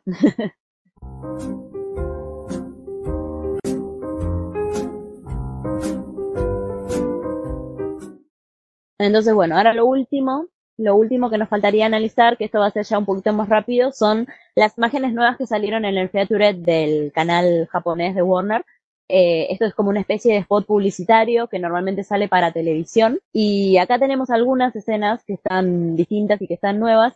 Y este spot publicitario comienza con eh, Newt y Tisius apareciendo, va, no se los voy a aparecer, ya están ahí eh, del otro lado del lago de Hogwarts, están tomados de las manos y acá Tisius tiene esa garra de mantícora en la que lo habíamos visto en el otro tráiler que lo estaban tirando como al pozo. Y vemos que eh, Tisius está sosteniendo la corbata del Fénix. Y vemos también ahí que está el escarbato en, en la maleta con el con el con el boat truck con Pickett entonces yo creo acá que si juntamos esto con lo que vimos antes que en realidad esto ocurre antes de todo lo del tren y de todo eso. O sea como que esta escena es como al principio porque si no, no tendría sentido, o sea, ¿por qué irían a Hogwarts? Se supone que están en una misión en China y todas esas cosas. Yo creo que primero pasa esto, después van al colegio y después se van para China, creo, Sí, sí, por sí. cómo está esto ahí. ¿Será Aunque también, ¿no? Edición, puede haber edición, ¿no? Ajá. Pero será que, a ver, esa garra, ¿será que se, se cortó? O sea, para salvarle, eh, tuvieron que amputar a un animal. Bueno, pero era un animal malo. Ah, Ah, sí, pero ¿sabes cómo es Newt? Newt, Newt, eh, te, te abraza hasta un obscuria, el tipo, así que Claro. es muy... Es que por cómo están agarrados, sí. Como las lagartijas, que no le pasa nada si le quitas la cola. Ojalá, pobrecito. Me imagino a Newt como mierda, tuve que cortar un animal para salvarte. Tomadito y ahí. sí, Lo la recriminaba. Ese se estaba por morir y el otro le recriminaba eso. Que le cortó la colita. Pero la colita, Tizi, esa colita. Eso de No, yo creo-. Yo creo que esa corbata debe ser algo así como un traslador, una cosa así, por lo que leí por ahí, por cómo están agarrados de las manos, porque nosotros habíamos visto que Tisius está como cayendo y él tiene agarrado la mano de Newt, y ahora en esta escena vemos que en su otra mano libre eh, Tisius tiene la, la corbata, entonces puede ser que el escarbato haya saltado y le haya pasado la corbata, eh, y que eso los transportara a no otro lado. pensado, no lo había pensado, Mm. muy buena. Yo no lo pensé hasta que vi esto, porque antes sí, para mí era, ah, bueno, ahí Tisius se va a morir, ah, ya lo tenía muerto el chico. Antes Tisius la tenía como sujeta a su cuello, tipo cuando ya sea la hora, pues nada más me agarras y ya, ¿no? Pero en Claro. tanta pelea, pues le salió volando y ya. eh, Puede ser, puede ser una cosa así. recuperó. Ujú. O que la tenga, por ejemplo, no sé, guardada en la maleta y Newt, no sé, hace un chiflido y el Niffler, como es mágico, ya sabe lo que tiene que hacer y se la trae. Porque vieron que eh, me da mucha gracia cuando Newt le habla al, al animalito, le habla en, en español y el le entiende, ¿viste? Después se ve, así también rapidito, se ve como un póster de buscado de Grindelwald, ahora con la cara de, de Matt. Eh, me causó, pues, me dio curiosidad, dice que cobran 500 mil galeones a quien lo traiga. O sea que 500 mil, perdón, no, 5 mil galeones a quien lo traiga. Parece que es bastante alto el valor. Después se ve una pequeña conversación entre Newt y Albus en el puente ese de ahí de China. O sea, parece que ahí hay un montón de escenas. Después se ve lo que sería la continuación al encuentro entre eh, Lali y Jacob. Sí, se ve que Lali le agarra la mano a Jacob y hacen el, el efecto este que normalmente usan para desaparecerse o para trasladarse. Y después aparece, eh, Jacob atraviesa como un espacio y aparece todo con flamas verdes apareciendo en el tren, como hacen normalmente cuando salen de los polvos flux. Así que yo supongo que Lali se lo habrá llevado donde había una chimenea o algo por el estilo. Y ahí viene la escena que habíamos dicho donde viene eh, Newt así todo emocionado y lo abraza. Yo supongo que Newt lo debe extrañar mucho a Jacob, ¿no? Imagínate si no se vieron durante cuatro a seis años, o sea. Ay, es verdad. Se deben extrañar un montón. No lo había pensado. Ah. Ay, qué bonitos. Pero ahí quien me jode la escena es Kama. está parado ahí. Me encanta porque los está mirando como, ok. Cállate, Ah, Angie, cállate. no digas nada de nuestro... Qué raro, Newt Hasta su a peinado, alguien. hasta su peinado me recuerda al amiguito este de Hey Arnold. ¿Cómo vas a hablar así de cama, eh? eh? Nos agarramos a piñas. ¡Oh, no! ¡Otra vez! Bueno, a continuación de esa escena tenemos ahí a, a Tisius que está leyendo el diario y me encanta cómo está Bonti escondida como atrás del- de la barra. Está como ahí sentadita asomando la cabeza, me dio mucha ternura. Después, bueno, tenemos ahí, eh, Jacob dice algo así como, ah, me encantan los trasladores, o sea, como haciendo referencia a que no le gustó el traslador de la segunda película. Después Ah, tenemos sí, ahí sí. unos buenos, sí, que le, le mareó o no le gustó, no me acuerdo bien. Después tenemos ahí unos buenos primeros planos de Tisius, ahí se lo ve bien, bien de cerca, y Bonti. Sí, Eh, tenemos ahí ellos dos. Después tenemos, esto también es parte de lo que sería la, la continuación de la escena entre Lali y, y Jacob. Vemos que Lali le pone con magia ropa a, a Jacob, o sea, le cambia el traje de panadero. Y después vemos a Jacob en la escena de la gala, con ropa de gala, obviamente, y está con la varita apuntando hacia el lugar donde hace un rato vimos que estaba sentado Grindelwald. Así que yo supongo que lo confronta de alguna forma. Tú Lo cual te es, llevaste lo a mi novia. Ajá. ¿Cómo te atreves? Ahora Y pasemos después, rápido a la obviamente- siguiente, porfa. Sí. Y después viene obviamente la escena que causó furor el día de hace dos días. Tenemos ahí el primer vistazo de Tina con su nuevo peinado y su nueva ropa en la película nueva. Así que aplauso. Encontramos a Tina. Eh, Apareció. Y Sí, entonces, bueno, finalmente- eh, la, la mejor teoría de todas, por favor. fans que la diga japoneses. Exacto. ¿Qué Bueno? Katy, te cedo, Katy, te cedo, te cedo el micrófono a contanos de, de la teoría de esta, de esta foto. La más popular, una de las teorías que iba andando antes de que esta hermosa foto apareciera, era que Tina estaba en Makusa haciendo, eh, moviendo hilos para tratar de mejorar la situación para Queenie eh, y Jacob. Bueno, em, esta foto, eh, eh, más o menos, no, no confirmó, pero dio como otra pista a eso, porque en la foto sale el signo de la Makusa al costado, o sea, ella sale bien bonita con un fondo blanco y el símbolo de la Makusa. Sí. Y han habido, o sea, han habido muchos usuarios que han, que han dicho que se ve como, como una foto, eh, ¿cómo se dice? Para postularte. Eh, sí, como la foto que, que te toman cuando te candidatas a algo. O sea, la, las claro, fotos, claro, como una sesión de fotos. claro, exacto. Además de que han encontrado como paralelismos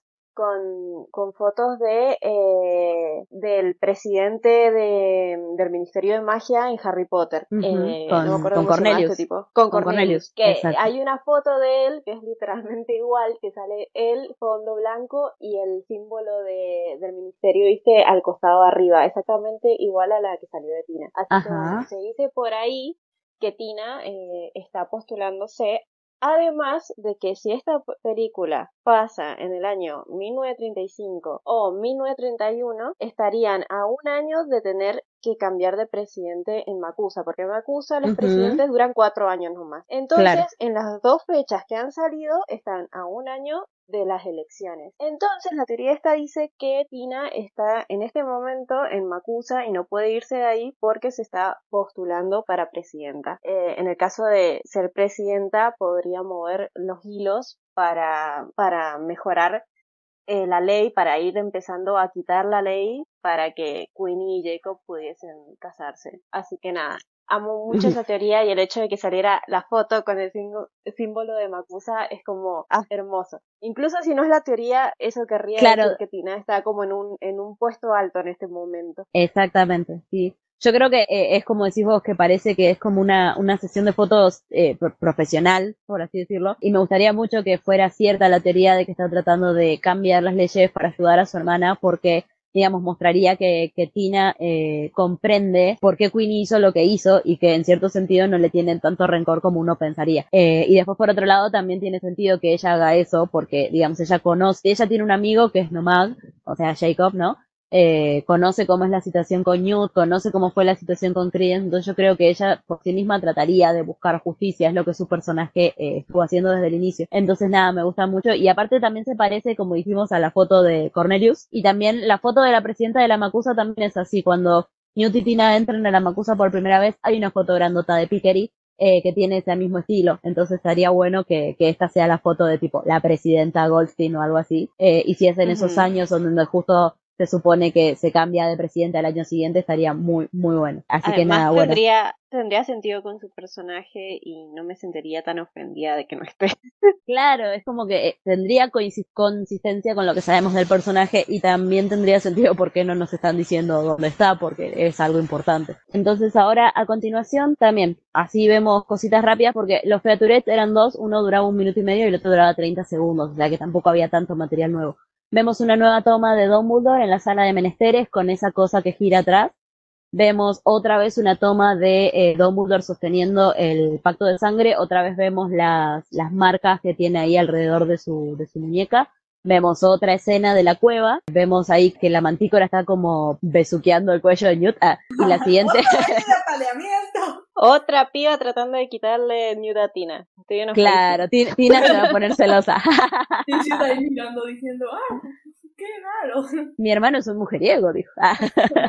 y bueno, me encanta aparte de que Newt está así como quietito y, y Ticius está como mirándolo, pero está de cabeza, o sea que está enganchado de cabeza, me da mucha risa. Y después viene una escena que me causó mucha, mucha ternura, porque se ve al Bowser a Pickett agarrando unos anteojitos como de aviador y acomodándoselos sobre sus ojitos. Me dio mucha ternura eso porque es muy chiquito.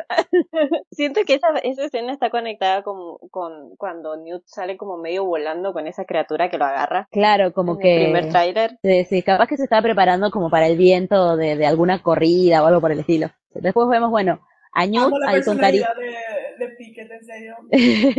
Tiene mucha personalidad para no decir ninguna palabra. Parece. Que sé que ibas a decir, tiene mucha personalidad para hacer un palito. No, pero ser una bestia fantástica. No soy tan mala. eh, después vemos ahí a, a, Newt con carita ahí de como que no sé si está sonriendo o está triste o qué, pero detrás de él están los estandartes de Grindelwald otra vez con ese símbolo. Después vemos a Dumbledore eh, mirando el cuadro de Ariana, que es el mismo cuadro que aparece en las Reliquias de la Muerte. Después vemos eh, otra vez es la escena de gala y esta vez la vemos a Lali que tiene ropa de gala, sí tiene otro vestido distinto al que tenía al principio y ella le lanza como, no sé si lo que le lanza es un libro o qué, pero le lanza algo a Jacob. Entonces eso es lo que a mí, por ejemplo, me hace pensar que es ella la que está haciendo magia y no Jacob. Y después tenemos ahí una especie de, de secuencia en donde vemos que Newt grita Akio y viene volando eh, Pickett con la varita. Por cómo está posicionado Newt, tiene la sensación de que está tirando la mano para abajo para sostener a Tisius y está atrayendo a los animales. Entonces por eso yo supongo que ahí debe decir Akio, los animalitos deben volar hasta él y ahí se teletransportan a Howard. Ahí es como que me cierra más la escena. Sí, sí, sí, de acuerdo. Después, bueno, una escena más de Newt eh, ahí mirando mirando, porque no dice nada. Y después tenemos la escena final de los Futurettes, en donde tenemos ahí otra vez a, Jacob, a, a Newt, a Lali y a Tisius caminando por los pasillos de Howard, que supongo que esto es para después eh, tener esa escena con Don Dumbledore ahí adelante de todo y Jacob dice algo así como, como que le gusta ese lugar, ¿no? Como dice, ah, acá hay un montón de niños y aprenden magia, como que está sorprendido por eso. Y nada, y ahí se termina todo lo nuevo. todo lo nuevo que hay hasta, hasta ahora. Y que probablemente tengamos más esta semana. Uy, seguro, seguro. Tengo que felicitar a Warner porque han estado haciendo un gran trabajo en lo que es trailers y promoción. Es decir, no sabemos realmente qué, de qué es la trama. O sea, vemos muchas escenas, mucho contenido, pero aún así no, no es tan fácil juntar puntos. Eh, está bastante bien lo que hacen, ¿eh? No, te cuentan toda la trauma como lo hicieron con los crímenes de Guinness. Supongo que aprendieron de sus errores. Sí, cambiaron a los que editan los trailers. Ajá. Alguien fue despedido. Le dijeron, deja de filtrar las fotos y el otro, pero es divertido. Ah. es decir, literalmente no hemos visto a nadie que podamos pensar, uy, se va a morir. Si bien vimos a Kama que, que parece que va a ser un maldito traidor, perdón, al mismo tiempo como que vemos escena en la que está con, con ellos, luego vuelve, luego está, es como mm, raro.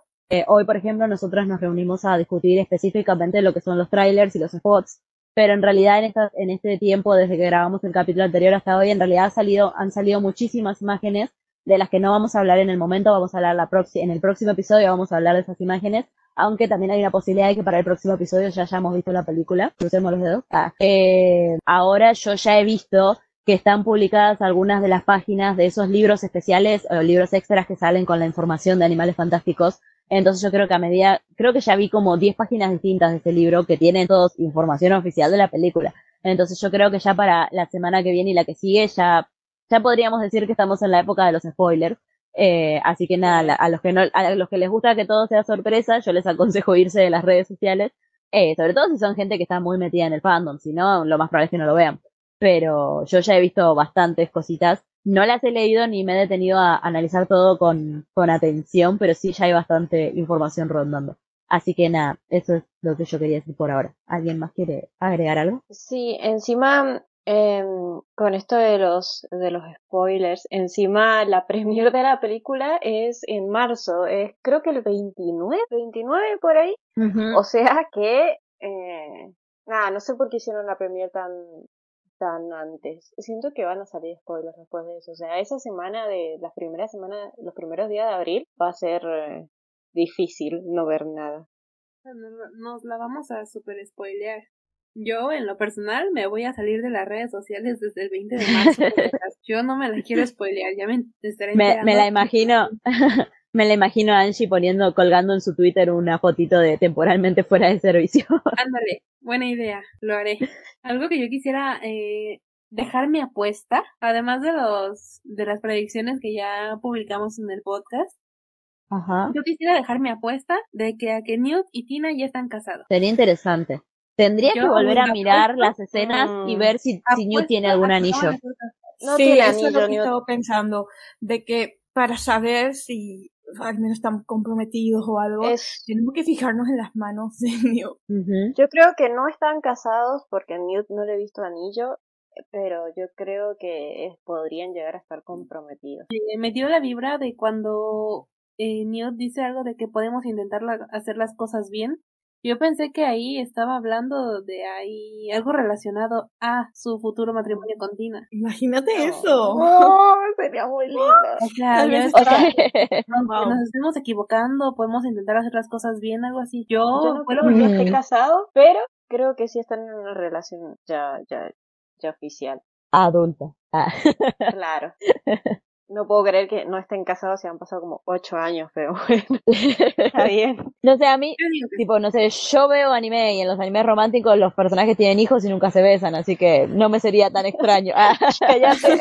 Ah, tipo, ah.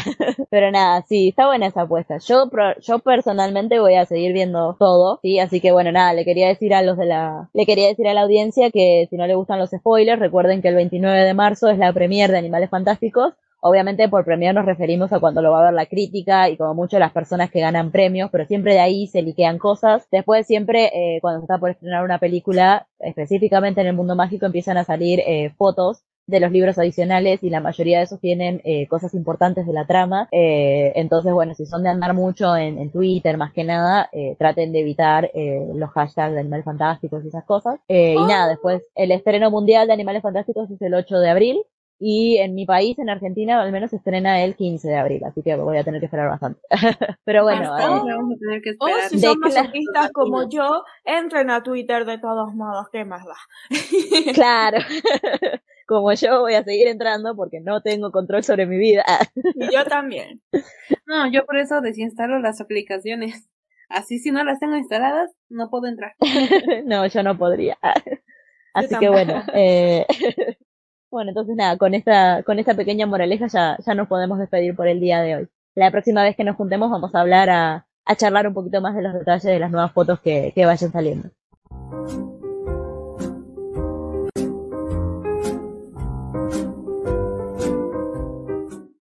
Bueno, y ahora pasemos a leer el comentario fijado de nuestro, nuestro capítulo de San Valentín. Este fue un comentario dejado por Marcela Pérez y nos lo va a leer Angie. Ok, Marcela dice, sobre Grindelwald y Dumbledore, yo creo que el sentimiento era mutuo. Recuerden en la primera película cuando Graves, Gellert Grindelwald, le pregunta a Newt por qué Dumbledore lo aprecia tanto y en la segunda, cuando Grindelwald le pregunta nuevamente a Newt si Dumbledore llorará por él, eso aquí y en China son celos. Reci. Estoy totalmente de acuerdo. Eh, o sea, está casi casi catalogando a Dumbledore como un sugar. Se escogió ahora uno más joven. Ay, escándalo. oh no. o, o Grindelwald le rompió mucho su corazoncito que ya no quiso volver a amar. O realmente le era muy fiel a Grindelwald que no sintió lo mismo Mm. con alguien más que como con Grindelwald. Mm, Claro, sí. Tal vez él no es de tener parejas casuales. claro. Capaz que estaba muy ocupado para eso. Ah. Muchísimas gracias a Marcela Pérez por habernos dejado este comentario. Eh, y muchísimas gracias también a toda la gente que, que se ha suscrito a nuestro canal. El día de hoy ya tenemos 216 seguidores.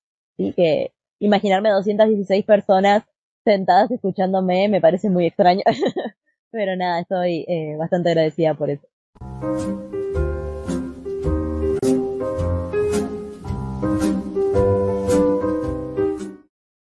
Y bueno, eso ha sido todo por el episodio de hoy, en donde estuvimos analizando las distintas escenas nuevas que salieron en los trailers y spots publicitarios de los secretos de Dumbledore. Esperemos que se hayan divertido tanto como nosotras hablando de esto. Y si alguno tiene alguna teoría en particular, recuerden que pueden dejarlas en los comentarios de este video. Eh, no olviden seguirlos en nuestras redes sociales. Recuerden que tenemos Twitter, Instagram, Facebook y TikTok. Y obviamente también tenemos YouTube y Spotify. Y recuerden que en nuestras redes sociales van a encontrar distintas encuestas y trivias acerca de los temas que discutimos el día de hoy. Ahora, déjenme preguntarles, ¿ustedes son buscadores, buscadores de la verdad?